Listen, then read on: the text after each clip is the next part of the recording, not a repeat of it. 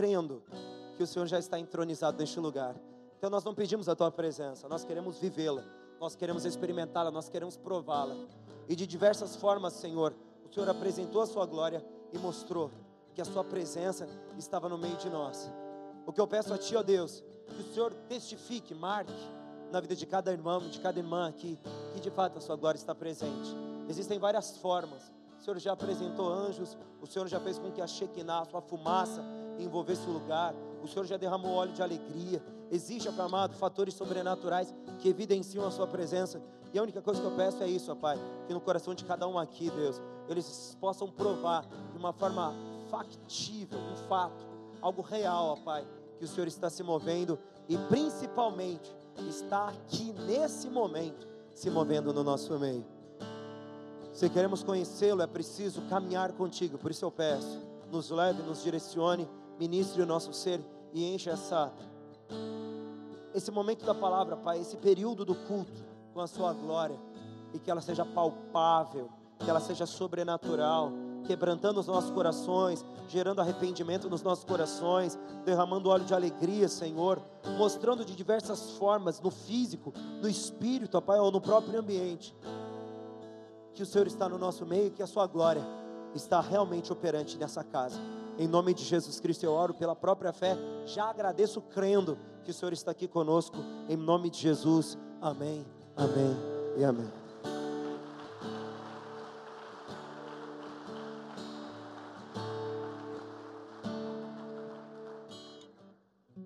Não sei como você tem vivido a sua vida, mas uma das coisas que eu gosto de fazer quando possível é me aventurar em lugares desconhecidos. Eu gosto de descobrir coisas. Eu tenho talvez um, um espírito curioso. Algo em mim, da minha natureza, sempre me leva a tentar descobrir e desvendar coisas. Então eu gosto de ler, eu gosto de fuçar, eu gosto de tentar entender tudo que me cerca. E uma das coisas que eu gosto de fazer é andar no meio do mato, sem saber exatamente para onde eu estou indo, e tentar de alguma forma descobrir para onde eu estou indo e depois como é que eu chego lá. E nessas minhas andanças, eu tenho tido muitas experiências, algumas boas, outras não tão boas assim, mas uma coisa sempre foi incrivelmente marcante nessas minhas aventuras de desbravador é que eu nunca deveria começar uma jornada sem saber onde eu estava sem saber por que caminho andar e principalmente aonde eu queria chegar. Porque todas as vezes que eu me metia em tentar achar o caminho, ou tentar achar alguma coisa misteriosa, eu sempre me dava mal. Porque, primeiro, eu não achava mistério nenhum. Segundo, as coisas nunca colaboravam comigo. E quando eu voltava para casa, eu tinha o pé todo furado, o braço todo arranhado, uns riscos de tomar uns tiros de sal. Antigamente tinha isso e voltar para minha casa cheio de marcas físicas de uma aventura não muito positiva. Minha infância foi assim. Eu já contei uma vez para vocês, eu não sei se aqui na Avenida Brasília eu tinha um amigo, alguns amigos ali que eu brincava na minha infância, e a gente tinha meio que um clubinho da aventura, que era um, hoje é um bar no lugar. Tinha umas, uma árvore lá que formava meio que uma oca de índio, e a gente fazia de tudo ali bolava os planos, amarrava uma carteira no, no fiozinho de nylon. Quem não fez isso quando era mais novo, né? Jogava na rua, esperava alguém chegar e puxava, dava risada, pregava umas peças. Então eu fui uma criança normal, fazia algumas brincadeiras. Nunca coloquei tijolo dentro da caixa de papelão, porque isso aí já não é brincadeira, já é maldade. Mas amarrar a carteira com notinha de papel de mentira e puxar na hora que a pessoa fosse pegar. Eu fazia e fazia muito isso. Aqui tinha, tem ainda um barzinho aqui do lado, onde hoje é uma loja de materiais de piscina. Tinha um pé de é, pé de manga ali, uma mangueira. Eu morei naquela casa quando era criança. Eu subia lá também, o pessoal saía, saía meio de pilequinho do bar. Eu estava lá, né, para recepcioná-los, com uma carteirinha, com uma linha. Então minha vida foi assim cheio de aventura. E nessa minha caverna, nessa oca que a gente encontrou, eu e meus amigos, aqui na Avenida Brasília, a gente bolava umas aventuras.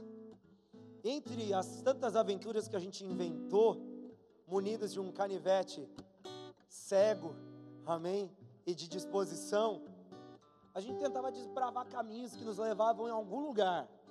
Só que era engraçado que a gente queria chegar em algum lugar, mas a gente nunca sabia que lugar que a gente queria chegar. A gente vai descobrir um negócio hoje. Mas ninguém teve a ideia de pensar que negócio que ia ser descoberto. Mas a vontade era estar junto, e a gente ia. A gente ia, subia um morro, entrava no meio do mato, e aí dava uma de Indiana Jones, naquela época era um filme famoso, cortando o mato com um canivete cego, e chegava do outro lado, e no máximo que a gente encontrava era mais mato, e quando a gente andava mais um pouco, mais um tanto de mato, e no final a gente se viu no meio do mato, não encontramos nada, e o máximo que a gente trouxe de bagagem dessa aventura foram arranhões, aqueles matinhos parece unha de gato, arranhando todo o nosso corpo, tudo retalhado, e voltava para casa, onde você estava, filho? Não, eu estava brincando de futebol no campinho, mas todo desse jeito é porque o gramado estava alto, o mato estava me cortando, eu ainda tinha que mentir para minha mãe, para não tomar bronca, não mintam para suas mães, amém? Não façam isso, porque a gente só se dá mal quando a gente toma essas decisões. Mas o fato é que, mesmo que o, que o meu coração desejasse descobrir coisas, eu nunca consegui chegar em lugar nenhum, porque eu não sabia para onde eu estava indo. Quem já teve essa experiência maravilhosa de querer chegar em algum lugar que nem ele sabia onde era e nem ele deduziu o que era que ele ia encontrar, mas em alguma coisa, em algum momento, ele acreditava que era necessário perseguir o desconhecido. Acho que eu não fui o único louco que fez isso. Acho que todos nós, em algum momento, tentamos isso. Se você não tentou isso, não foi tão aventureiro como eu, você talvez em uma viagem qualquer da tua vida, andando por alguma rua desconhecida, você se viu totalmente perdido. Quem não fez isso? Que esposa caminhando com, viajando com o marido, não olhou para o marido com uma cara fechada, um olhar meio, não quero conversar com ninguém. Quando questionado, onde você está indo, amor? Eu sei onde eu estou indo, não precisa perguntar. Você não quer conversar aqui com o dono do posto, com o frentista, sei lá, com o homem que está passando de carroça? Acho que ele sabe onde você está. Não, não precisa, eu sei exatamente onde eu estou. Não preciso de ajuda, eu sou autossuficiente, eu sou o macho alfa dessa relação e eu sei todas as coisas. Depois de Deus, eu sou o onisciente, onipotente, onipresente. Se Deus precisava de, precisar de descanso, Ele ia me chamar, porque eu ia ter potencial. Acho que todas as mulheres já viram assim perdidas com o marido que sabia tudo, mas só não sabia onde ele estava e para onde ele queria chegar. Mas o fato é, em algum momento das nossas vidas, nós nos encontramos perdidos, sem saber exatamente para onde irmos, mas desejosos por encontrar alguma coisa. Se nós estivéssemos falando de uma viagem qualquer, nós diríamos: é simples, pastor, é só voltar para trás, fazer o caminho inverso, que no mínimo eu voltaria para minha casa. Mas só que quando nós começamos a falar da jornada da vida, não tem retorno. O apóstolo Paulo, quando ele apresenta a sua perspectiva da sua vida, ele diz: deixando as coisas que para trás.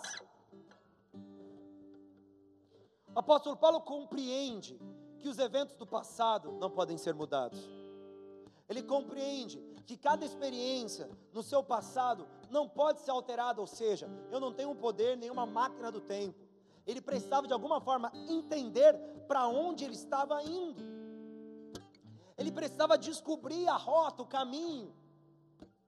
Ele não poderia se aventurar em uma missão totalmente desconhecida, tentando encontrar algo que ele não sabia o que era, por um caminho que ele não conhecia. Ele precisou compreender, primeiro, qual era o alvo, e depois se decidir por que caminho alcançar esse alvo. O fato é que todos nós nascemos assim. Eu, você, todos. Primeiro, perdidos.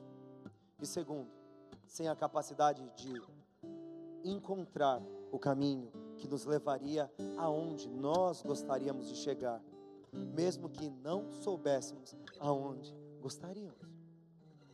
O ser humano, quando ele foi trazido ao mundo, ele se apresenta como um ser mais incapaz, se baseando no seu conhecimento.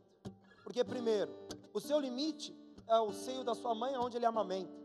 Os olhos, quando nós nascemos, são tão limitados que durante o primeiro período que nós estamos no colo da nossa mãe, nós não reconhecemos o seu rosto, nós a reconhecemos pelo seu cheiro, por conta da proximidade física. É isso que nos faz compreender quem ela é.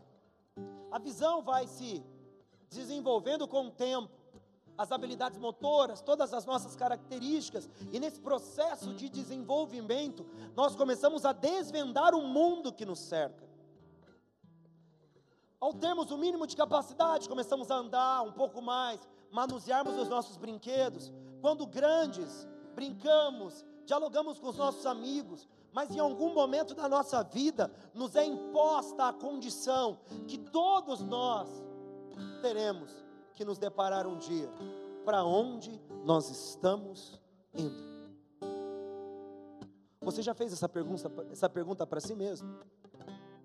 Estou nessa terra já aprendi as coisas de criança, agora eu tenho habilidades, eu sei, eu consigo, mas apesar de todo o esforço, de todo o sacrifício, de toda a dedicação, eu não sei para onde eu estou indo. Eu sei que até poderia chegar em algum lugar, mas nessa minha busca desenfreada, eu não sei que lugar é esse. E para complicar, eu não sei nem ao menos aonde eu estou essa crise de identidade, ela não é simplesmente o fruto de uma mente atrapalhada, mas é a realidade de cada um de nós. Nós, sim, nos encontramos incapazes de saber aonde estamos e, por consequência disso, incapazes de ir para onde desejamos, mesmo que não saibamos o que estamos procurando. Pastor, mas a Bíblia é capaz de provar isso? A Bíblia ela prova isso e muito mais. Então abra a sua Bíblia, por favor, em Efésios capítulo 2, no verso 3.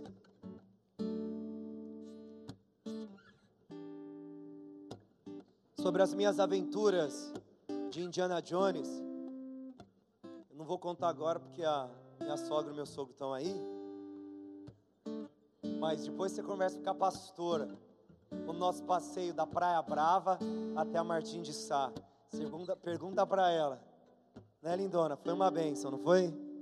Glória a Deus por isso, né? Você viu que as minhas habilidades de localização são fenomenais. Efésios capítulo 2, no verso 3 diz assim: Entre os quais todos nós também antes andávamos nos desejos da nossa ou seja, existe algo que define os nossos caminhos? Sim, a nossa própria vontade. Nós caminhávamos por algo, nós buscávamos algo, nós estamos transitando em uma realidade. Só que o que tem nos movido não é a certeza sobre onde iremos chegar, mas a nossa natureza. Estão entendendo, amém ou não? A nossa natureza está nos levando. É ela que tem nos guiado nas direções que temos vivido. É como se você fosse eu, quando era garoto. Um desejo aventureiro, uma vontade de descobrir o desconhecido, mas o desconhecido era tanto, tão desconhecido, que eu não sabia nem o que eu procurava. Mas eu andava, me estrepava, me machucava, a unha de gato me cortava. O máximo da memória que eu tenho é tiro de sal grosso mato me cortando e um desespero absurdo de não saber onde eu estava. E aí tinha um, sempre um engraçadinho que dizia: Ó, aqui é mal assombrado. Aí já era. O mais longe que eu cheguei na minha aventura foi numa igrejinha abandonada. Não sei se tem ali, né? Indo para pro como é que chama? Algum lugar lá que eu nem sei o nome, tá vendo? É tão desconhecido. Tá perto do kart. Aí eu cheguei lá um dia, depois de conseguir sair do meio do mato, da minha aventura do, canivete, do canivete cego. Eu chego lá e alguém com a brilhante ideia fala: Você conhece a lenda do fantasma dessa igreja? Eu falei: Que lenda? E sempre tem alguém com habilidade do Satanás. Essa habilidade não é de Deus. Ela veio de outro lugar de fazer a gente ficar com um pavor tão grande, que eu acho que nunca mais na minha vida eu voltei naquele lugar. Não passei mais lá. Fiquei velho, Acho que no meu subconsciente o trauma. Eu estou lá com medo até hoje da igreja abandonada. Porque algum abençoado, na minha maior conquista, alcancei descobrir alguma coisa.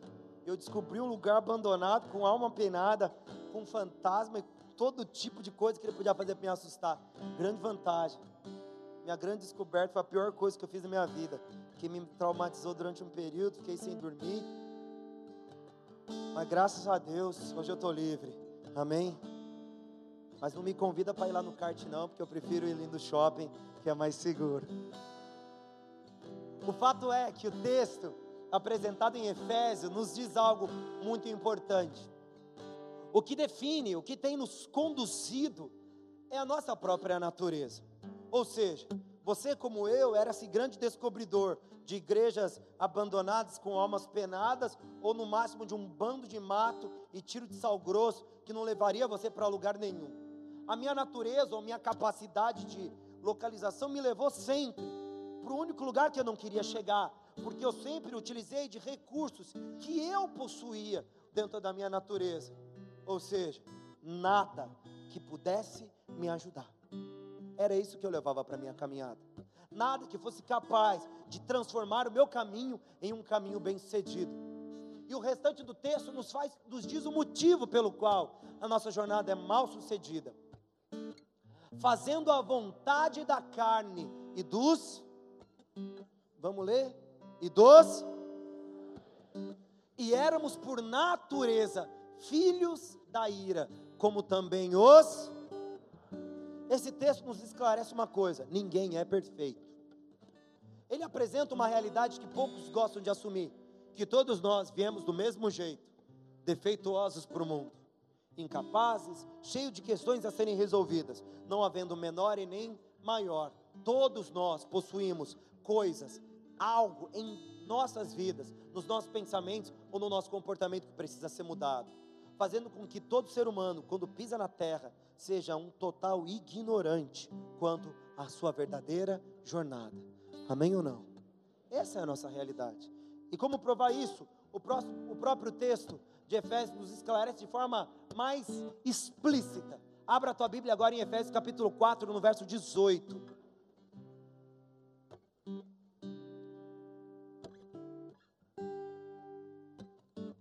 Diz assim: entenebrecidos no entendimento, totalmente incapazes de compreender o que nos cerca.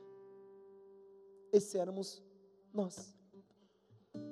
Indivíduos que trilhavam uma jornada se baseando na sua própria natureza e para que piorasse mais um pouquinho com a sua capacidade totalmente adulterada fazendo com que não tivéssemos nenhum tipo de recurso intelectual para compreendermos o que nos cerca. Esse éramos nós. Indivíduos que queriam, que desejavam, mas incapazes de chegar ou alcançar qualquer coisa, porque a nossa mente não possuía o conhecimento necessário para isso. E o restante do texto diz assim: separados da vida de Deus pela que há neles. Nós éramos indivíduos sem informação e sem conteúdo, pela dureza do seu coração. Fatores que faziam com que cada um de nós fossem apresentados como indivíduos que queriam chegar em algum lugar, que desejavam alcançar alguma coisa, mas não possuíam a habilidade necessária para escolher o caminho certo. Quer ver? Eu vou fazer uma pergunta, espero que isso não gere nenhum conflito conjugal. Que esposa aqui já se encontrou perdida com seu marido em alguma viagem? Não levante sua mão, por favor. Ora. Ora. Quando isso acontece, talvez seja fácil experimentar essa confusão da jornada, essa total desinformação, ou talvez já seja até habitual não saber exatamente para onde você está indo na sua viagem. Mas existe algo que é pior do que não saber aonde você está. ter que escolher entre dois caminhos. Imagine se você numa estrada e quando você em algum momento se depara com uma bifurcação, esquerda ou direita. Por qual caminho andar? Por que direção levar a minha vida? Para onde eu vou? Para qual dos caminhos eu vou escolher para chegar aonde eu desejo? Nós nos encontramos duplamente atrapalhados, porque primeiro, não sabemos para onde queremos ir, segundo, nós não temos capacidade de ler aquilo que nos rodeia, e em terceiro, somos obrigados a tomar uma decisão. A decisão que nos é apresentada, ela não é uma fácil decisão, primeiro porque nós não sabemos aonde estamos, amém ou não, queridos? E depois nós não sabemos para onde nós queremos ir. Então, como decidir o melhor caminho? Como decidir por que direção ir? O homem cada vez mais se vê totalmente perdido, porque não importa o esforço, a dedicação, não importa aquilo que ele tem feito para alcançar aquilo que ele nem sabe o que é, não nos interessa mais. A jornada num caminho vazio, desconhecido e totalmente oculto aos nossos olhos, porque em algum momento teremos que optar pela direita ou pela esquerda, e quem pode me garantir que eu terei habilidade para escolher o melhor caminho?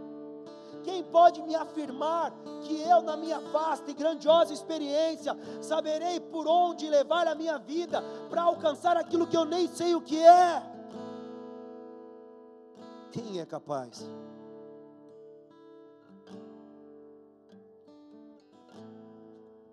Nós não sabemos para onde vamos.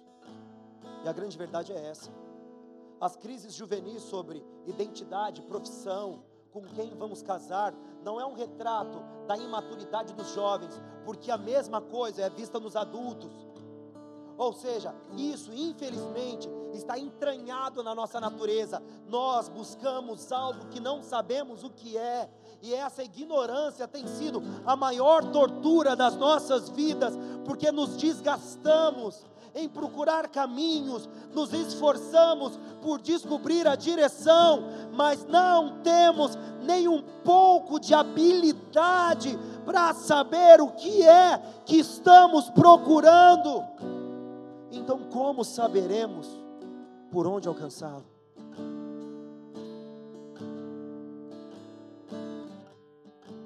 Somos infelizmente ignorantes. Somos infelizmente desprovidos de todas as habilidades intelectuais necessárias para descobrir isso. Porque, primeiro, a descoberta desse caminho não é nossa. A revelação desse caminho não é nossa. O entendimento desse caminho não é nosso. Somos obrigados a aceitar que alguém pegue nas nossas mãos e nos indique o caminho certo. Abra a tua Bíblia, por favor, querido, em Mateus capítulo 7, no verso 13 e 14. Você, na sua jornada confusa e difícil, você se depara com essa realidade.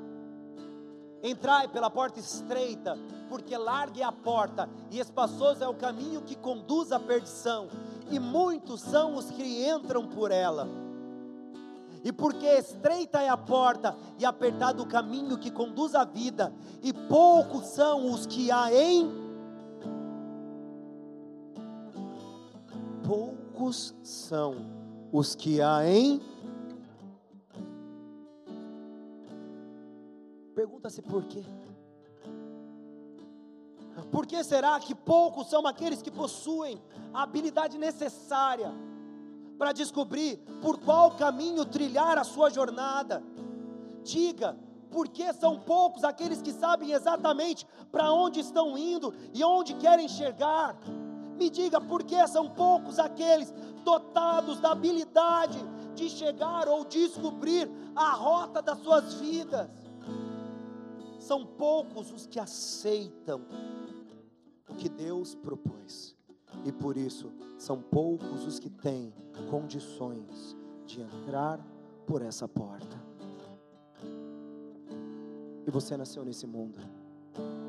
Você foi jogado num mundo cheio de confusões, de fantasias e de mentiras. Você foi colocado num mundo aonde o pecado governa. Você foi colocado no mundo onde o príncipe desse século tem cegado o entendimento dos incrédulos, para que eles não venham a crer. Você foi posto no mundo aonde, infelizmente, a nossa natureza será o nosso maior adversário, e é por isso que hoje você precisa receber de outra pessoa que não é você a revelação por qual caminho você precisa levar a tua vida. Porque entre nós ainda existem muitos que não sabem qual é o caminho, não sabem onde querem chegar e se arrastam em meio a espinhos, em meio às frustrações, em meio à tristeza, sem ao menos ter a esperança de que o salário dessa prova será muito maior do que a dor que está sofrendo. E sabe o que acontece com eles? Eles escolhem o caminho largo, porque ele não exige nada e aceita toda a bagagem que queremos carregar. Ele não seleciona, ele não especifica, ele não santifica, ele não transforma, ele apenas suporta tudo o que somos, mas o caminho escolhido não pode ser esse. O caminho escolhido não pode ser esse. Porque o caminho nunca foi aquele que mais se adequava a nós, mas aquele que era capaz de nos levar aonde Deus quer que cheguemos. Vocês estão entendendo a mim ou não?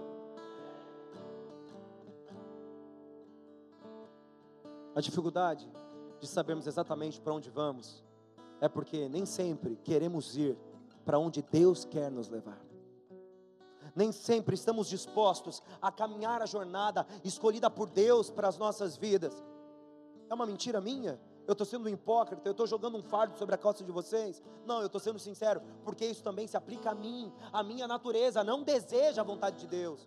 O Arthur, o homem caído, não espera que Deus dê a direção, porque o meu corpo grita pelo pecado, mas ao mesmo tempo que a Bíblia fala que a minha carne é forte, dos céus ressoam nos meus ouvidos algo que me dá esperança, mas o Espírito está preparado.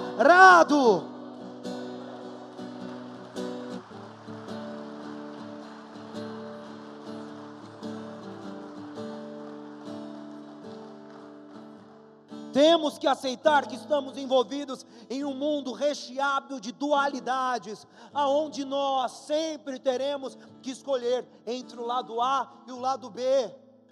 A primeira ou a segunda porta, o bem ou o mal, não existe outro caminho, não existe outra escolha, não existe outra decisão.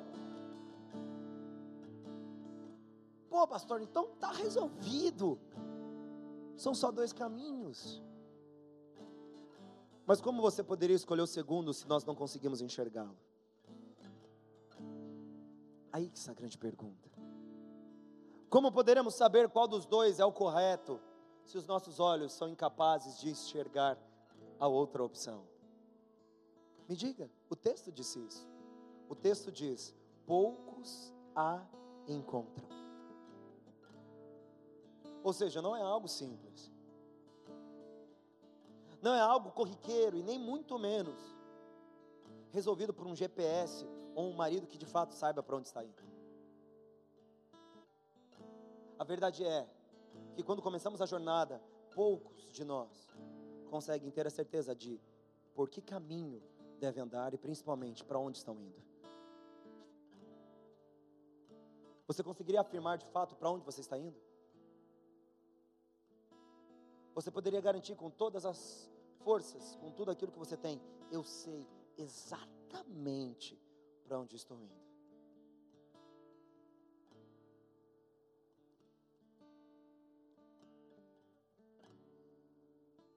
Talvez você saiba, e a Bíblia diz: existem aqueles que o encontram, existem aqueles que encontraram a porta correta.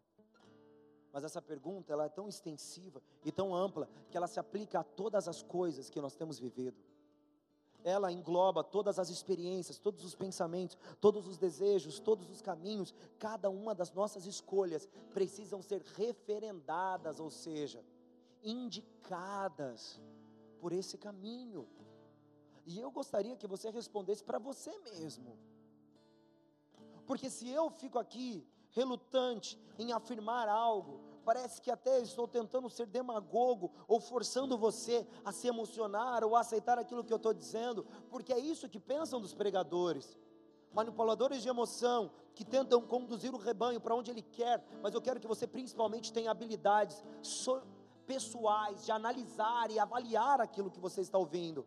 E por esse motivo, reconhecer que sim, você não sabe para onde você vai. Muito menos nem muito menos reconhece o que você tem buscado. Critique, pense, avalie, use sua mente.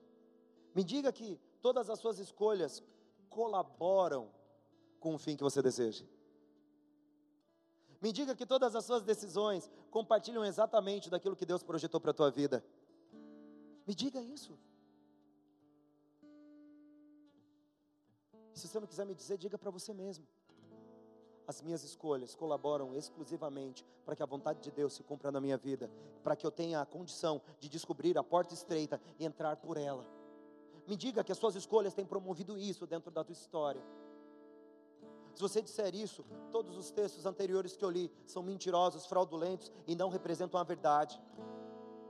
Mas se você concordar comigo que não, você não sabe para onde você foi, ou quando você nasceu, quando você cresceu, você atingiu a idade madura, você não sabia para onde você está indo, você vai ter que convir comigo que os primeiros versículos que eu li estão redondamente certos, estão perfeitos, eles são a verdade sendo expressada. Aí você vai ter que concordar com uma segunda coisa: a Bíblia ela possui um princípio de inerrância, ou seja, ela não erra, ela não falha, ela não faz curva, ela não se dilui, ela é perfeita naquilo que foi projetada, e é por isso que eu digo: uma decisão precisa precisa ser tomada, e eu e você precisamos escolher por que caminho andar, mas antes disso, precisamos saber que existe uma segunda opção, e não essa na qual nós temos levado a nossa vida.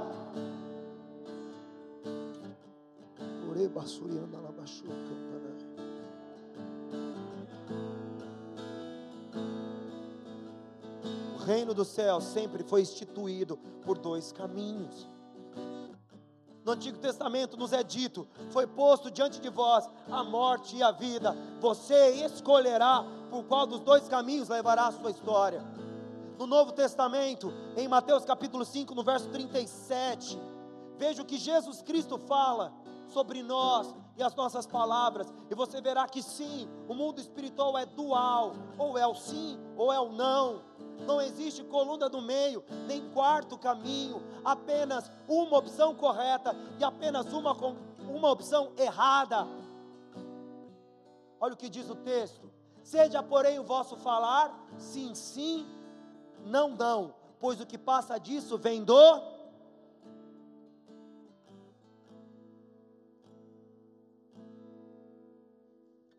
Quando o Senhor apresenta a condição do seu povo, em Apocalipse capítulo 3, o verso 16, Jesus Cristo deixa claro qual, qual é o grupo que será vomitado da sua boca, ou rejeitado. Apocalipse capítulo 3, no verso 16. Assim, porque és morno e não és quente nem frio, vomitar-te-ei da minha dualidade. Ou é A ou é B, o C não existe. Quer piorar mais um pouco? Abra a tua Bíblia em Mateus capítulo 2, no verso 34, e descubra algo que poucos de nós se lembram.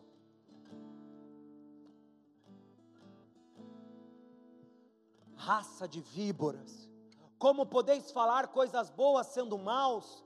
Pois do que há em abundância no coração, disso fala a boca. Ou seja, mesmo que tentemos de todas as formas esconder a nossa natureza, os nossos lábios nos denunciarão. Ou é A ou é B, ou é sim ou é não. A nossa escolha foi definida. E aquilo que nós apresentamos como ação traduz por qual caminho nós temos andado. Quer que eu piore mais um pouco? A sua vinda na igreja não define nada sobre por qual caminho você está andando. Não é porque você está aqui me ouvindo e suportando aquilo que eu estou dizendo, que você está andando no caminho certo. Não é porque você está aqui há 10 anos, há 20, 40, sei lá quantos anos você já é convertido, que você pode afirmar que você está no caminho certo. Pastor, você está dizendo que ir à igreja não é o caminho certo. Eu estou dizendo que quem nós somos revela por qual caminho temos andado. E se a Bíblia fala, seja o voto sim, sim ou o vosso não, não. Mas depois, o mesmo Cristo diz em Mateus capítulo 2, no verso 34, que o que há de abundância no nosso coração, a nossa boca revela, nós percebemos que a nossa identidade, ou seja, o caminho pelo qual nós estamos andando, será revelado pelas atitudes que nós temos tomado, ou seja, não é pelo culto, não é pela oração e nem por ouvir louvores, mas pelo fruto digno de arrependimento que eu gero através da mudança da minha vida. Aplauda o Senhor por isso.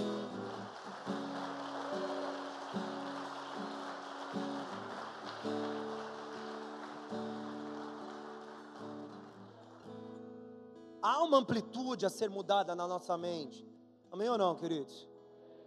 Somos muito limitados. Por isso que a palavra do Senhor fala que os sábios diante dele são ignorantes. Por isso que o Senhor fala que Ele nos daria sabedoria de ordem espiritual para nos fazer mais sábios do que os sábios. Porque os fatores ou a verdadeira inteligência não é limitada ao conhecimento dessa terra, porque Jesus, quando fala com os fariseus, fala: vocês entendem as marés, vocês entendem as estações e o tempo, mas vocês não reconhecem que a hora, que a hora foi chegada e o Messias está entre vocês. Vocês estão tudo ignorantes entende sobre estações e tempo, mas não conseguem ver que o Messias está com vocês. Ou seja, apesar de toda a capacidade intelectual e espiritualmente, eles eram limitados. Você já pergun perguntou para você mesmo, ou para alguém, seu líder de cela, ou para mim, por que, que nós somos limitados na nossa mente? Primeiro, porque na árvore, no jardim do Éden, tinha uma segunda árvore, nós não comemos dela ali nosso limite seria expandido, seríamos eternos. Nós não comemos dessa árvore. Nós comemos apenas da árvore do conhecimento do bem e do mal, ou seja, a natureza espiritual foi subtraída de nós, e aí nós nos tornamos ignorantes para as coisas do espírito e apenas aptos para as coisas da terra. Pastor, é possível mudar isso? É. E você quer saber como é que nós vamos descobrir qual é o caminho certo? Você quer saber, queridos? Já termino por aqui, se eu não quiser, vou embora com a mente tranquila. Abra a tua Bíblia em Mateus capítulo 16, no versículo 15, a gente vai ler até o 17. Às vezes você fica aí, o pastor está me cobrando, o pastor está jogando na minha cara, o pastor está me acusando. Eu quero te dizer algo que pode te trazer esperança. Descobrir o caminho é algo que nós não podemos fazer sozinhos, mas que o Senhor quer fazer para nós. Olha o que diz o texto. Mas vós, perguntou-lhes Jesus, quem dizes que eu sou? Respondeu-lhe respondeu Simão Pedro: Tu és o Cristo, o Filho do Deus? Disse-lhe Jesus: Bem-aventurado és tu, Simão Barjonas, porque não foi a carne e o sangue que te revelou, mas meu Pai que está nos.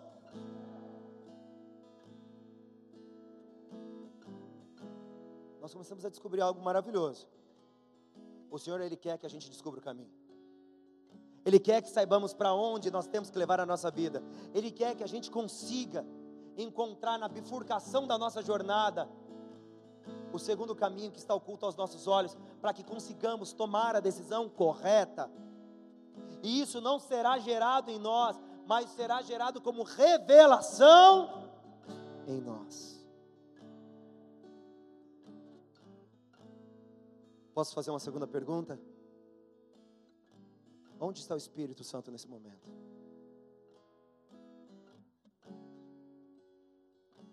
Onde ele está? Onde está o Espírito Santo nesse momento? Aonde ele está nesse momento? Onde está o Espírito Santo nesse momento? Onde está o Espírito Santo nesse momento, querido? Então fala, Senhor, através do teu Espírito, abra os meus olhos, para que eu possa ver o caminho curto, para que eu possa ver o caminho estreito, me revele a sua vontade, me mostre o teu caminho, eu quero caminhar segundo as suas dimensões, que os meus pés não calquem mais o caminho largo, mas que prossigam em direção à tua vontade, porque o teu Espírito me revelará o teu querer.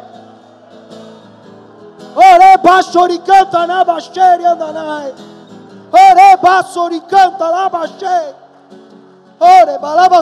Na. Se o Espírito está dentro de você, fala, eu quero esse caminho. Eu não aceito e não suporto mais perseguir o desconhecido, caminhar por uma via que eu não sei onde me levará. Eu preciso, Senhor saber aonde eu devo levar a minha vida. Se o Espírito está aqui, você tem hoje a oportunidade perfeita para descobrir o caminho que te levará à eternidade. E o Espírito Santo te convencerá do pecado, da justiça e do juízo. Essa presença santa em nós é que muda a direção dos nossos passos. É a presença maravilhosa do Espírito que constrange os nossos corações, nos arranca do caminho da loucura e nos ilumina os nossos olhos.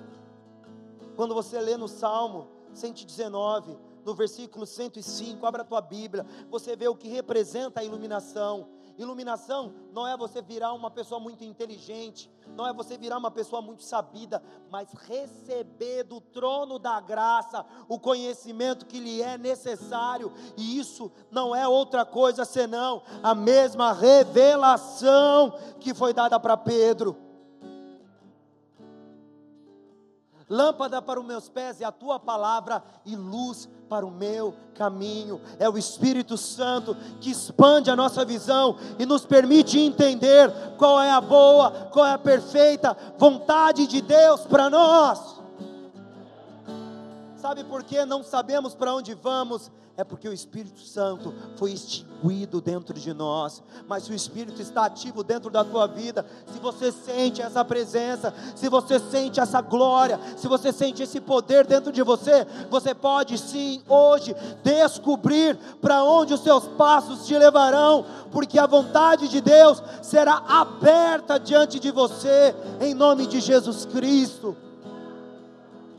Isso não é demagogia para que você diga aleluia, é bíblico. E no último versículo dessa noite, você vai ver a verdade de Deus sendo apresentada para você. Sim, é possível caminharmos com a certeza do lugar onde Ele quer que a gente chegue. Mas espera um pouco. Essa aí é só para vocês ficarem e não irem embora antes do culto terminar. Amém? Mas é verdade. Começamos a compreender a dimensão espiritual. Ou seja, a direção, os passos, aonde nós queremos chegar,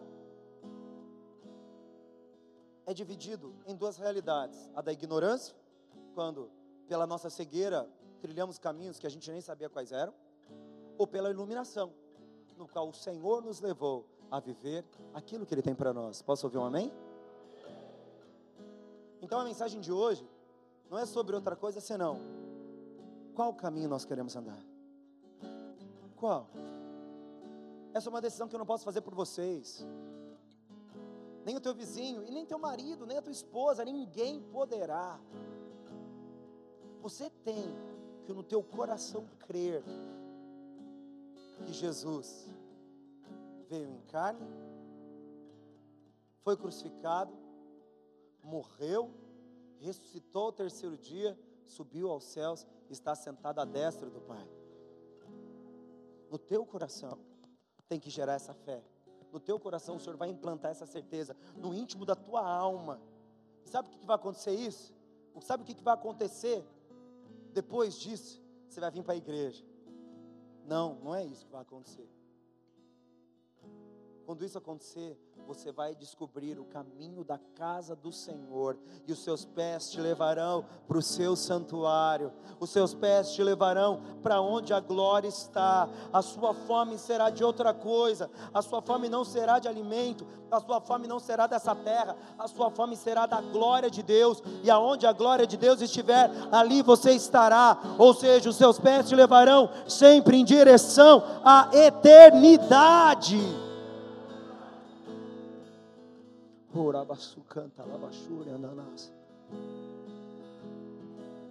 É para lá que seus pés te levarão.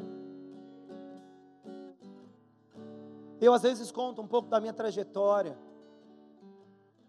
Eu contei um pouco de manhã.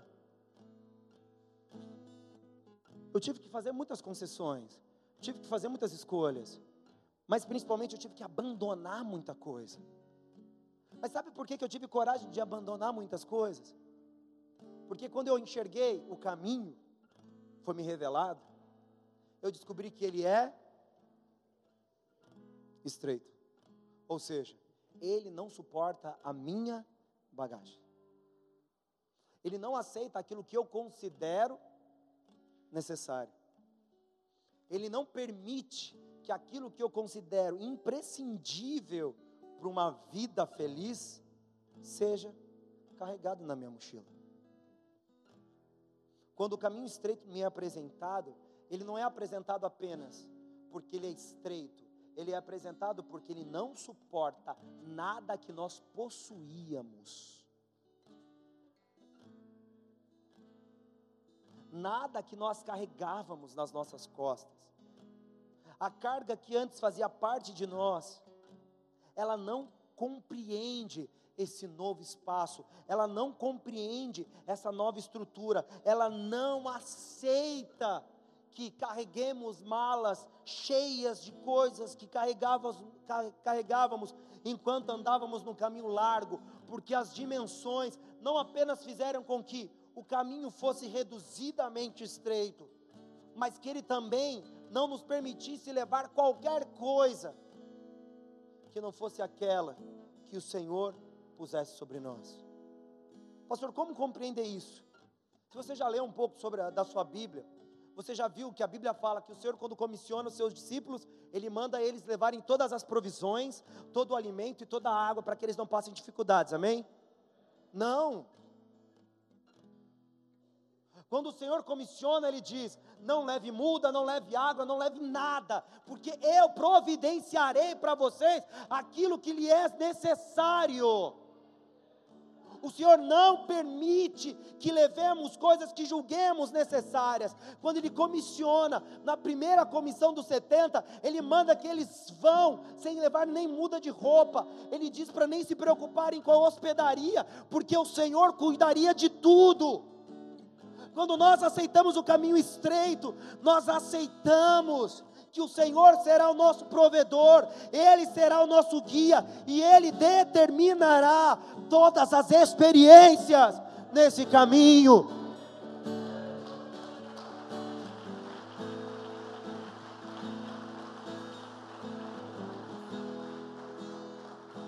Gastamos o nosso tempo lendo a Bíblia, mas não gastamos o nosso tempo conhecendo o coração de Deus. Gastamos o nosso tempo entendendo teorias, filosofias, teólogos, mas poucos hoje gastam o seu tempo entendendo o que está dentro do coração de Deus para a sua igreja.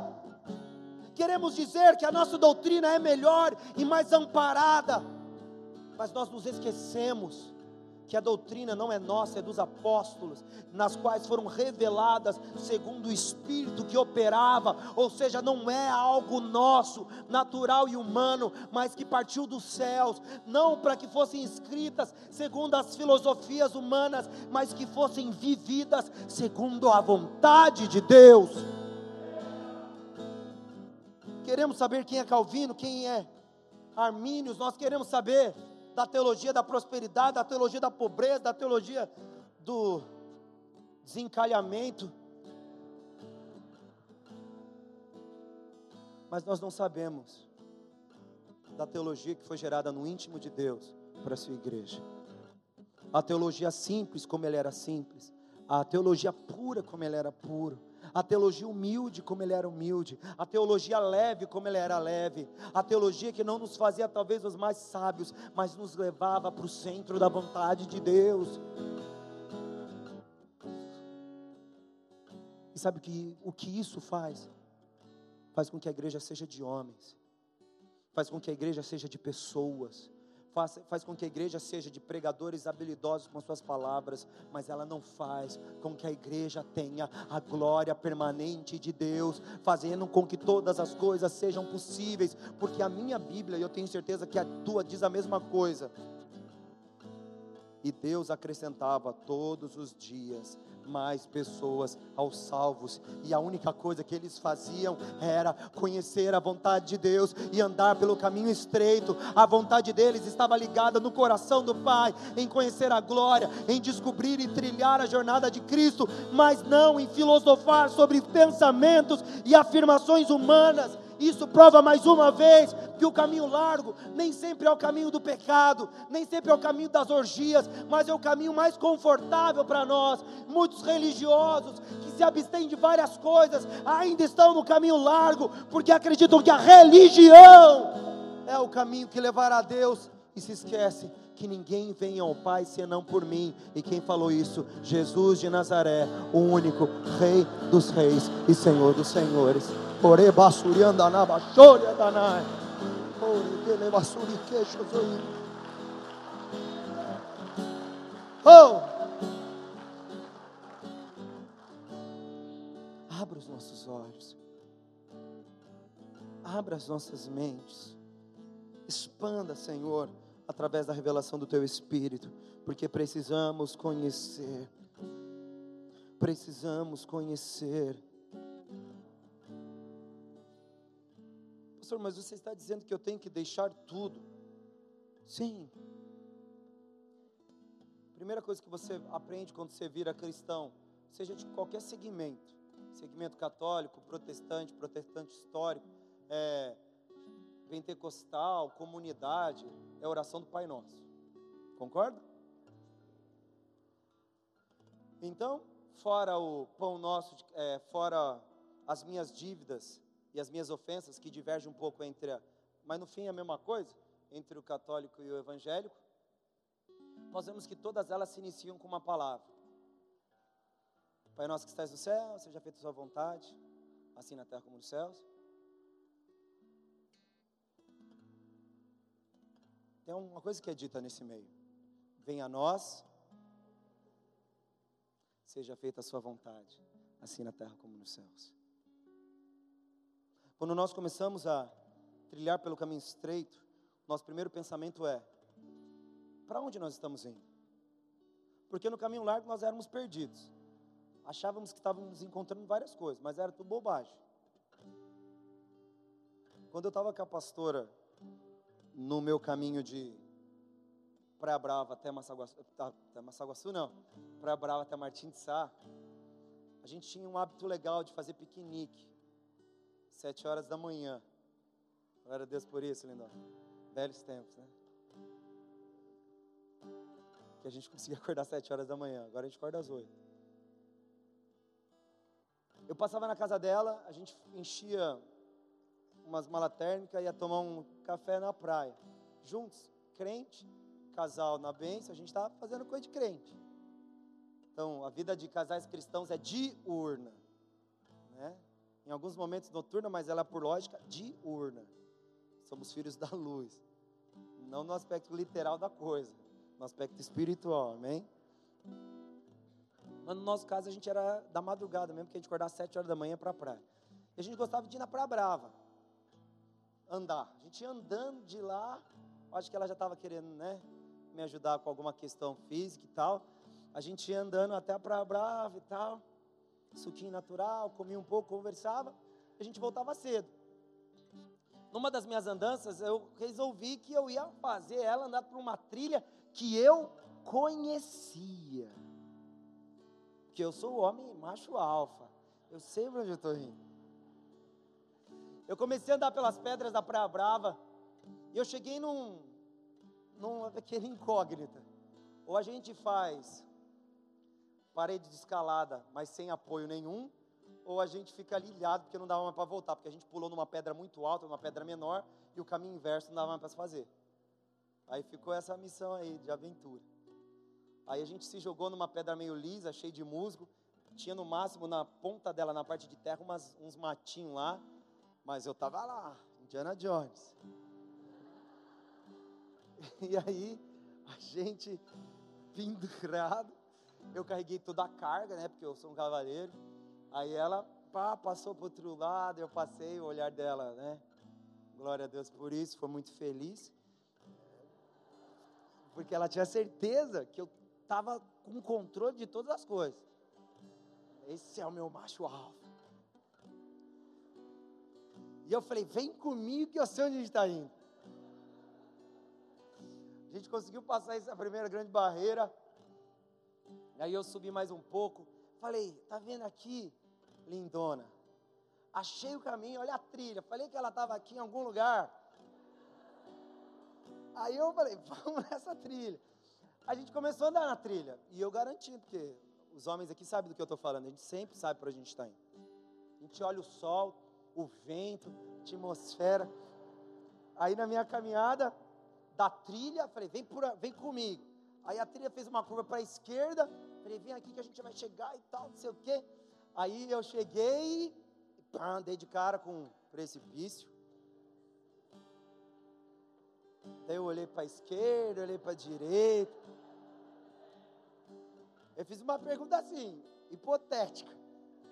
Você quer ir nadando até, até Martins de Sá? Ela olhou com aquela cara de mulher que confia no marido, né? No namorado, no noivo na época. Falei, amém. Mas eu sei por onde a gente está indo. Aí eu voltei mais para o meio da trilha. Aí tinha uma pedrona. E eu vi uns barulhos lá em cima. Aí eu andei para lado da, um lado da pedra, olhei para o outro lado da pedra. Aí eu dei uma volta na pedra. Falei, tá aqui em algum lugar, fica sossegado. Dando aquele suporte, né? Aí eu andei até um bambuzal. No bambuzal eu vi alguns vestígios lá de alguns répteis que estavam passando. O biólogo conhece dessas coisas. Aí eu falei, vem comigo, mas eu não falei da, dos vestígios. Entendeu? Aí a gente andou, achamos mais uma trilha. E onde é que a trilha deu? Em outro precipício.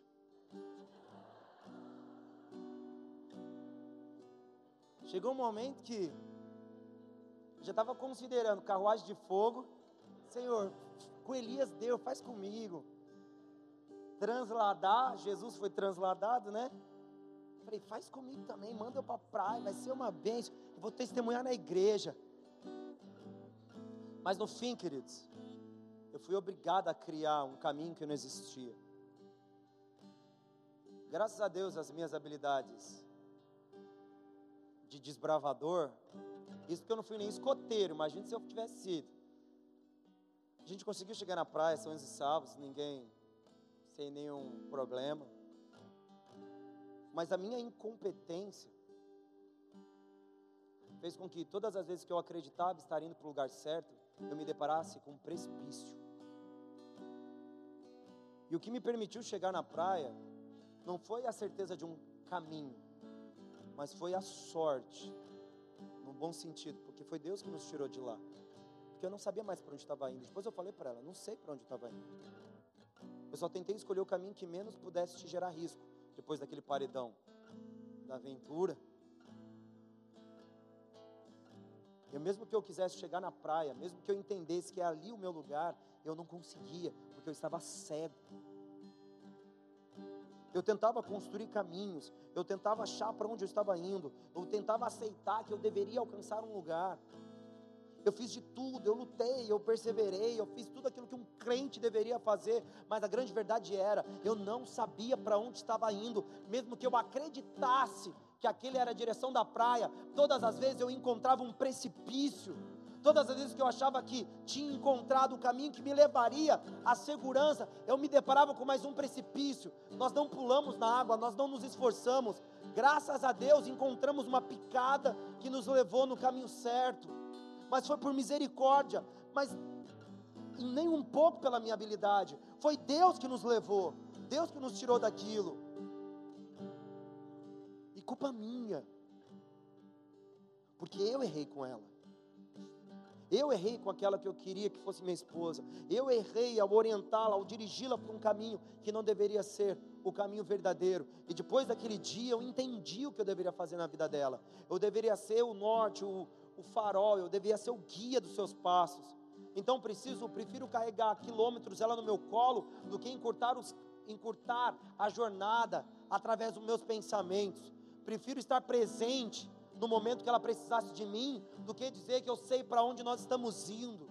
Eu transformei a bússola das nossas vidas no nosso Senhor, no nosso Salvador. O Espírito me dizia para qual direção eu vivo. Por isso nós largamos tudo em São José, deixamos dinheiro, deixamos trabalho, deixamos a nossa experiência bem sucedida, financeiramente, espiritualmente, na família tudo dava certo, para nós caminharmos em direção ao caminho que Deus havia dito para nós, que era retornar para Caraguá, viver com uma vida diferente da vida, com sonhos diferentes que eu tinha, com condições diferentes que eu tinha, mas uma coisa eu tinha certeza, não me importando a estrutura e a circunstância, era onde Deus queria que eu estivesse, e é por isso que eu não pensei nem meia vez em abandonar tudo. Eu tive coragem de deixar para que eu tivesse com ela, não um caminho que eu julgava melhor, porque em São José seria financeiramente melhor, mas o caminho que Deus queria para nós, porque a garantia, graças a Deus, saiu da minha mão e se transportou para a mão dele, porque a Bíblia diz: fiel é o que prometeu. Então eu comecei a entender isso. O meu caminho estreito foi baseado na certeza de cada coisa que Deus havia colocado no meu coração. Ou seja, o meu caminho não era mais o que o Arthur decidia, mas o que Deus queria para nós. Familiares, alguns não entenderam a nossa escolha, ficaram temerosos quanto ao sucesso do nosso ministério, porque ela era bem jovem, eu também. Será que vai dar certo esse negócio? Melhor vocês terem uma vida, comprar uma casa, fazer tudo. Não, não importa isso, o importa é o que Deus tem para mim, porque por Ele, por meio dEle, para Ele são todas as coisas. A minha existência foi reconfigurada para que em mim tivesse o prazer de compreender que o caminho estreito não suporta as minhas necessidades, o caminho estreito não suporta a minha bagagem, no caminho estreito existe apenas a vontade de Deus para mim. Sabe por quê? João 18,36 diz exatamente assim: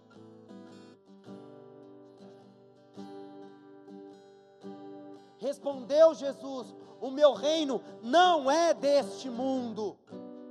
Se o meu reino fosse deste mundo, desse mundo, pelejariam os meus servos para que eu não fosse entregue aos judeus. Entretanto, o meu reino não é daqui. Eu comecei a enxergar essas palavras quando eu aceitei o caminho estreito. Foi fácil de forma alguma, foi necessário que o Espírito me revelasse. Eu quero perguntar: quantos precipícios você já se deparou até agora? Quantos precipícios? Quantas circunstâncias nas quais você não teria condição nenhuma de levar até o fim o projeto e o sonho do teu coração? Me diga quantas, querido. Você já não está cansado disso, não? Já não deu a conta? Você quer fazer igual eu fiz? Andar no meio de um caminho que eu não sabia para onde eu estava indo, andar uma jornada que eu não tinha noção para onde me levaria. Hoje você já é casado, hoje você tem filhos, hoje você tem uma namorada, hoje você talvez ainda não tenha ninguém assim, mas você ainda tem a sua vida e você tem que se preocupar com ela. Me diga por qual caminho você tem levado, para que direção a sua história tem te guiado. Qual é o caminho que você escolheu para você? Você ainda continua perdido sem saber as coisas? Você ainda continua cego para o caminho estreito? Ou você recebeu a revelação do Espírito Santo? Estão comigo, amém ou não?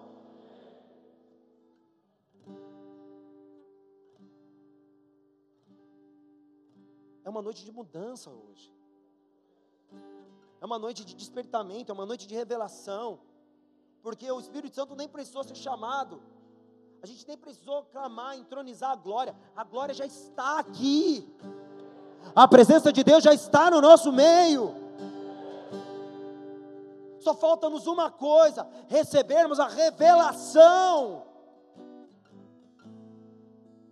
Que no teu coração, em nome de Jesus, arda esse fogo inextinguível do Espírito Santo. Ele comece a queimar de tal forma no teu coração que a sua mente vai ser consumida por esse fogo e te, só te sobrará o entendimento quanto aquilo que Deus tem para você. Abra as nossas visões, abra o nosso coração, abra o nosso entendimento, Senhor. Nós queremos ver.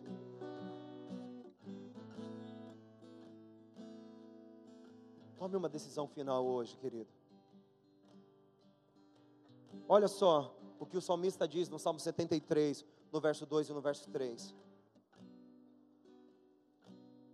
Nós já estamos chegando no final dessa mensagem.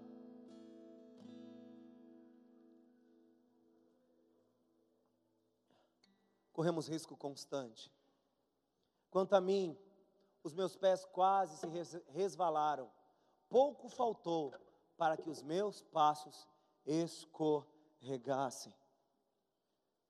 Pois eu tinha inveja dos soberbos ao ver a prosperidade dos ímpios.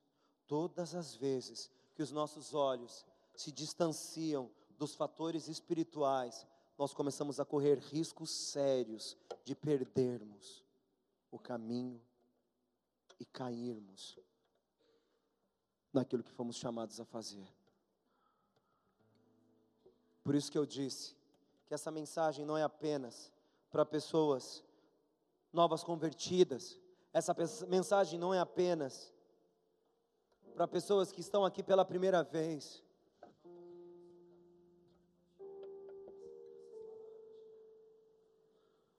mas é para todos nós, queridos. É para cada um de nós.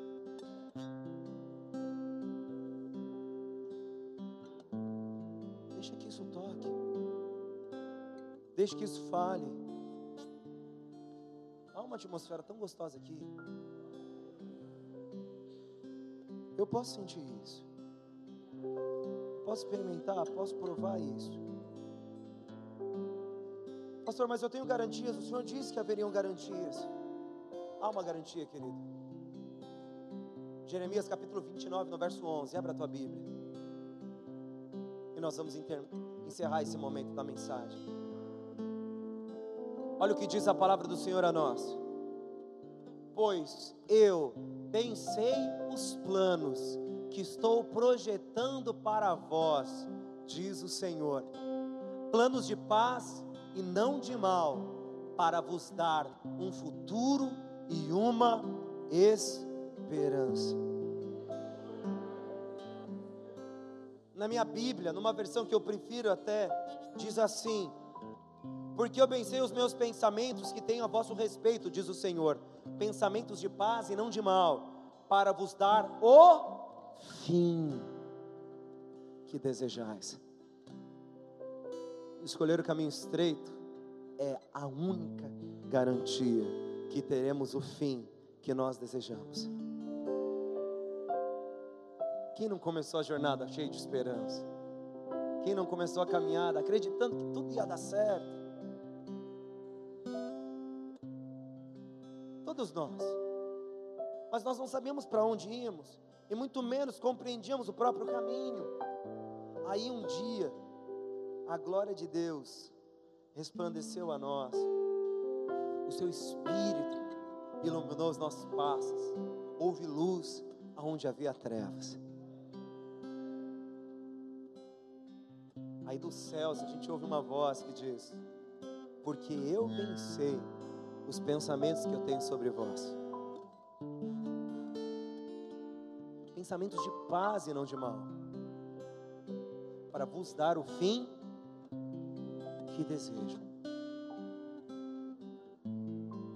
Não importa outra coisa senão a esperança de que, apesar de tudo que podemos fazer, quem vai nos dar o fim é Ele. Deixa que Ele pegue na tua mão, deixa que Ele guie o seu caminho, deixa que Ele te leve. Aceite que existe um caminho estreito, mas é tão dolorido, pastor. Só é dolorido se você não quiser desfazer das cargas. Mas se você quiser se desfazer das cargas que você tem carregado, você vai perceber que esse caminho é estreito, mas ele não é insuportável. Esse caminho estreito, mas não é um caminho de sofrimento. É um caminho que nos liberta, que nos alivia. Você lembra o que Jesus falou? Vinde a mim, vós, cansados, sobrecarregados e oprimidos. Ele disse que nos aliviaria. O caminho estreito não é um caminho de morte. Nós não podemos vender o caminho estreito como um caminho que o crente vai padecer, vai sofrer, vai ficar lá com a vida miserável. É o caminho aonde o Senhor vai limpar de nós tudo aquilo que é desnecessário e vai permitir apenas que carreguemos aquilo que Ele tem para nós. Esse é o caminho estreito. O caminho estreito não é um caminho onde você vai ficar com uma vida, não posso fazer isso, não posso fazer aquilo. Você vai ter a vida de que, graças ao Senhor, Ele me libertou disso e Ele me libertou daquilo. Eu não carrego mais esse peso maldito. Oh, Rebassoriananai. Oh, Sodoricanta, lava chorando, lava Eu não carrego mais não preciso mais, não sou escravo, não sou mais um animal de carga. Ele me chama de filho e me alivia de todo o meu peso. Isso que representa o caminho estreito. Deixa que o Senhor traga a graça sobre a sua vida. E que se você está aqui há muito, há pouco, há meio, ou está morrendo de vontade de ir embora, só tenho que te dizer: hoje, a esperança bate à tua porta e as coisas podem mudar sim, de uma forma que você jamais imaginou ser possível. Feche os seus olhos e fiquem de pé em nome de Jesus Cristo.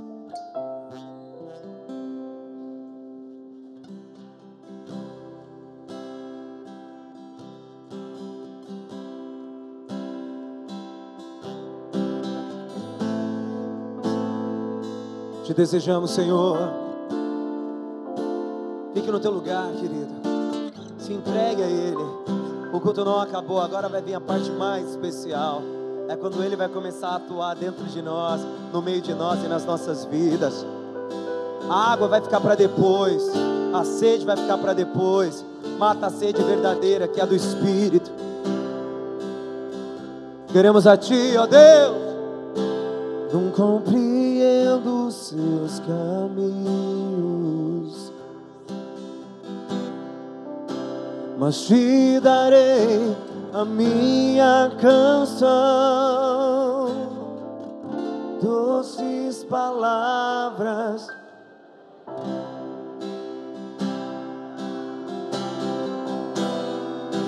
Me sustenta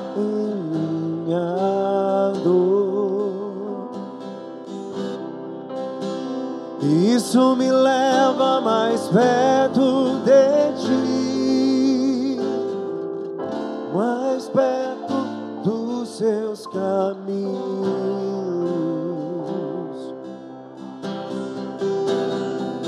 E ao redor de cada esquina,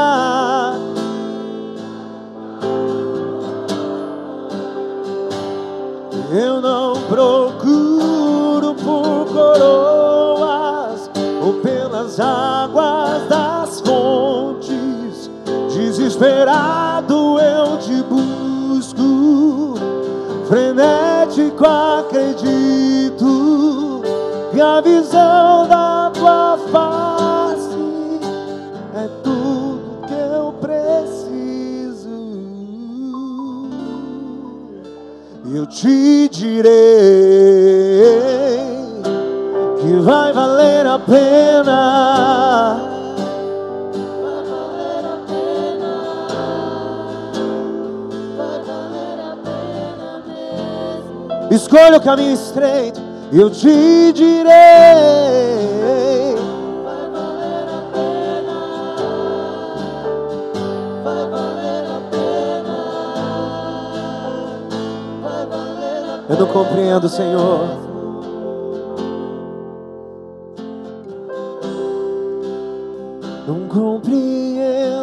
Seus caminhos, mas te darei a minha canção. Doces palavras te darei.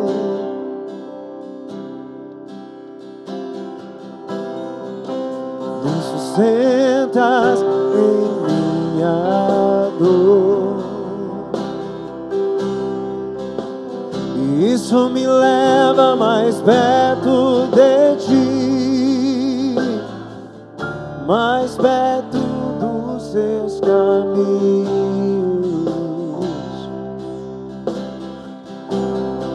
E ao redor de cada esquina, em cima de cada montanha,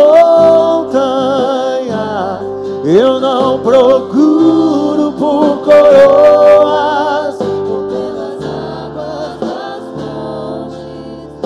desesperado eu te busco, frenético acredito que a visão da tua face é tudo que eu preciso.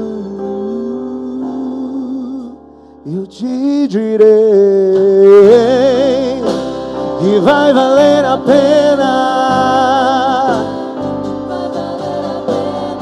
Deixa que o Espírito Santo te constranja. Ore passo oriando Eu te direi, Vai valer a pena. eu te direi, Vai valer a pena. eu te direi.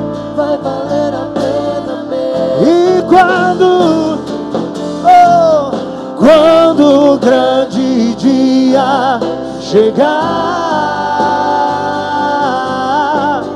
quando o grande dia chegar e ele vem, quando o grande dia chegar, eu cantarei. Eu cantarei, eu cantarei. Yeah, yeah, yeah, yeah. Senhor, valeu Senhor, valeu a pena. Senhor, valeu a pena mesmo. Eu te direi. Senhor, valeu a pena. Senhor, valeu a pena.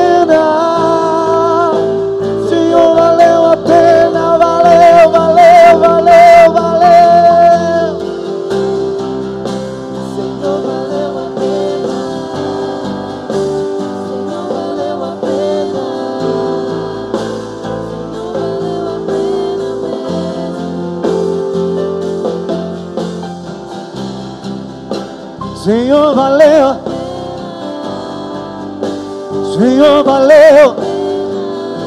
Oh! Senhor, valeu a pena mesmo.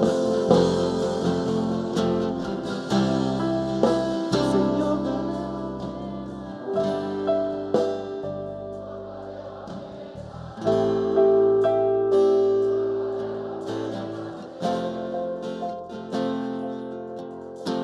Gostaríamos de orar por você, querida.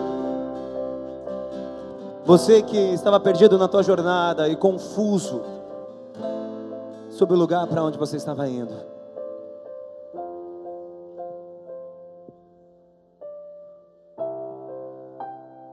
Essa é uma noite onde o Senhor pode mudar a trajetória da tua vida. É apenas necessário que teu, que o Espírito Santo te conduza na direção certa. Se você deseja isso, nós gostaríamos de orar por você, de colocarmos as nossas mãos sobre você. Gostaríamos que você seja tocado, gostaríamos que você fosse alcançado.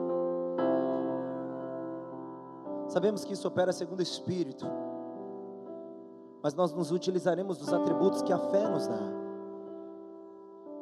Se os seus pés já não estão mais dispostos a caminhar numa estrada totalmente confusa, totalmente perturbadora, que mesmo que te dê expectativas, ela nunca te leva para um lugar de verdade. Ela te leva para precipícios, ela te leva para abismos, ela te leva para trilhas que não levam, que não dão em lugar nenhum. Você roda, roda, roda e você não chega. Talvez você já esteja exausta, mulher de caminhar, como se os seus pés já tivessem bolhas, e você não suportasse mais, até pensasse em desistir, é, vou abandonar tudo, vou deixar o vento me levar, e não importa para onde ele for porque eu não quero mais acreditar que existe algo reservado por Deus a mim. Se a dor do teu passado é desse tamanho, eu quero te contar algo maravilhoso. A alegria do porvir é ainda maior.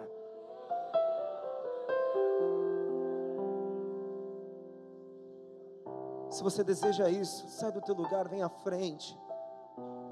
Se você deseja esse tempo novo, se você deseja essa transformação, se você deseja esse toque de Deus na tua vida, saia do teu lugar, é uma noite de mudança. Você vai cantar, valeu a pena.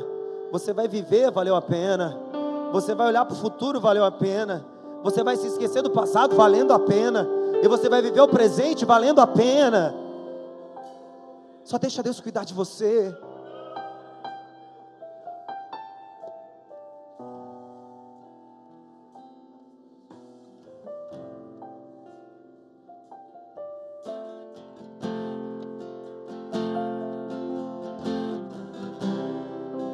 Deixa que o Espírito Santo comece a tocar você.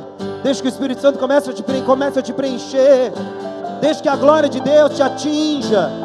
Deixa que a glória de Deus sorianda anais, oricanta lá baixoria. Deixa que a glória de Deus te atinja.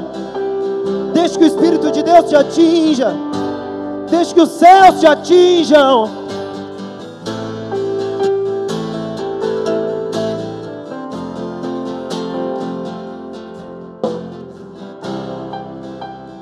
compreendo os seus caminhos,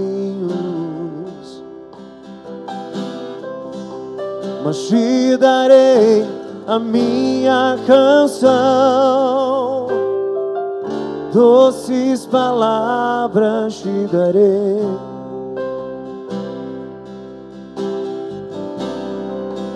Me sustentas em minha dor. Isso me leva mais perto de ti, mais perto dos seus caminhos. E ao redor de cada esquina, em cima de cada montanha, eu não procuro por coroas Desesperado eu te busco, frenético acredito que a visão da tua face é tudo que eu preciso. Eu te direi que vai valer a pena. Vai valer a pena ouçam céus e terra. Eu te direi que vai valer a pena. Que vai valer a pena.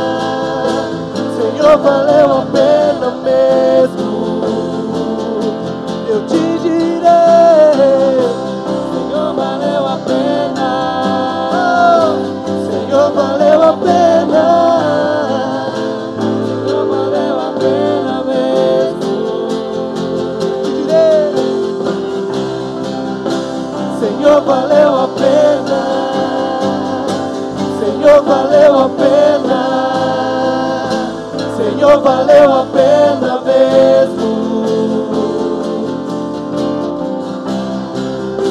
Senhor, valeu a pena.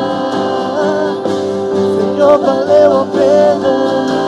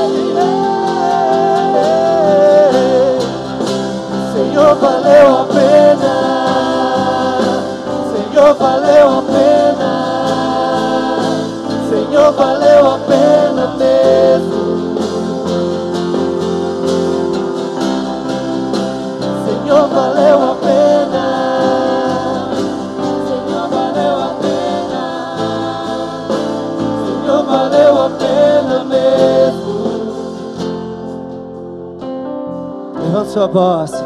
Senhor, valeu a pena.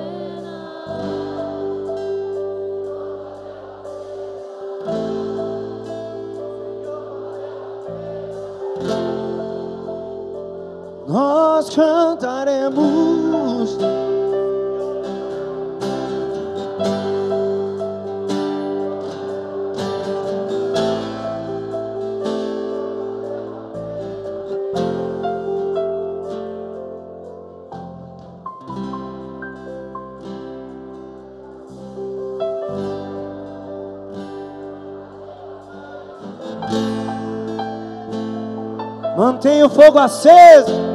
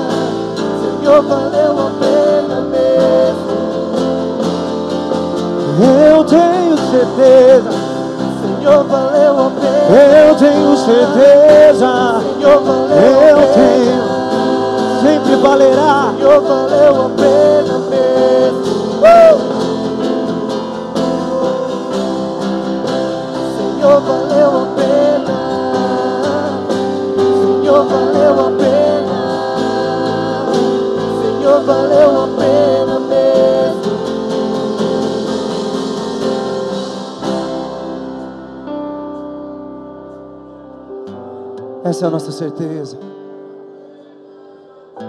Essa é a nossa certeza.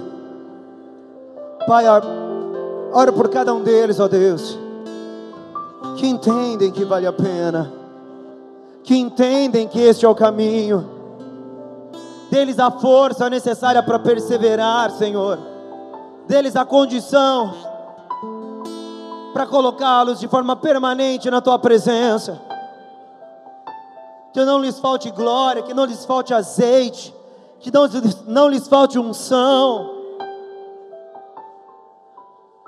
Incite-os, ó Deus, a sempre manter as suas lanternas cheias do óleo, que eles tenham paixão pela presença, paixão pelo óleo, paixão pela glória. toque-os, molde-os, transborde-os. Que se eles entraram, ó Pai, nessa noite, comece a pedir quais bagagens não poderão entrar nessa jornada. E através desse processo de aperfeiçoamento, eles descubram qual é a sua perfeita, santa e única vontade. Confiamos, ó Deus, e abençoamos cada um desses irmãos, em nome de Jesus Cristo. Amém, amém.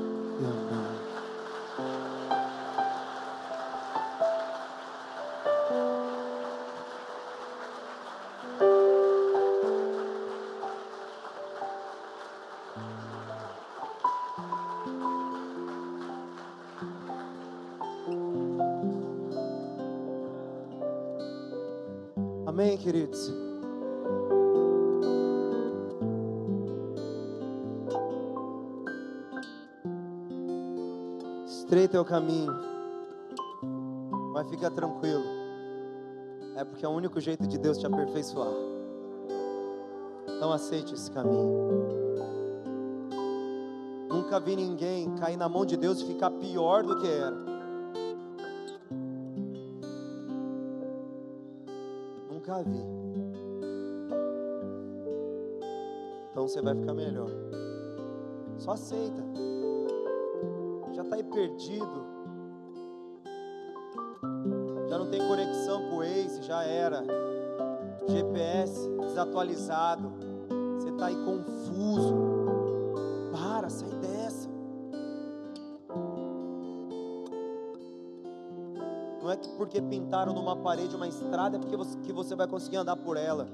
A parede continua sendo parede. Em algum momento você vai dar de cara com ela, vai quebrar sua cara. Mesmo que, mesmo que esteja desenhado uma, uma rodovia ali. Não deixe que o diabo coloque ilusões de ótica, te levando para caminhos que não são os do Senhor. Amém? Algo sobrenatural acontecendo nessa cidade. Eu creio nisso. Eu quero fazer parte disso. Eu quero levar a sério um mais um igual a cem mil. Eu quero levar a sério o fogo aceso todos os dias na frente do altar. E eu creio que nós podemos fazer isso. Creio que Deus nos deu unção para isso, autoridade, coragem, ousadia, intrepidez. Então permita que Ele abra os teus olhos e te leve exatamente para onde você tem que estar. Amém ou não? Por favor, levante suas mãos. Só relembrando, todos os líderes, eu conto com o apoio de vocês. Nós vamos vender todos esses convites da feijoada. Você que quer comprar hoje, já passa ali. Se você quer comprar a camiseta do Dia do Alcance Global, de um evento mundial, passa ali. Amém? Na, na no Boas-Vindas. Que eu creio que o Senhor vai estar aí abençoando a tua vida, você vai estar abençoando pessoas. O dia que você passar conosco de sábado vai ser abençoador também. Vamos junto abraçar essa causa. A igreja tem que ser mais unânime. Então vamos juntos, todos nós, dentro daquilo que o Senhor nos propôs a fazer a vontade dele. Amém? Repita por favor: se Deus é por nós, quem será contra nós? O Senhor é meu pastor, e nada me faltará eu e a minha casa serviremos ao Senhor. Oremos juntos, Pai nosso que estais nos céus, santificado seja o teu nome, venha a nós o teu reino, seja feita a tua vontade, assim na terra como nos céus. O pão nosso de cada dia dai-nos hoje, perdoe as nossas dívidas, assim como nós perdoamos aos nossos devedores, e não nos deixes cair em tentação mas livra-nos do mal, pois teu é o reino, o poder e a glória para todos sempre. Amém, amém e amém.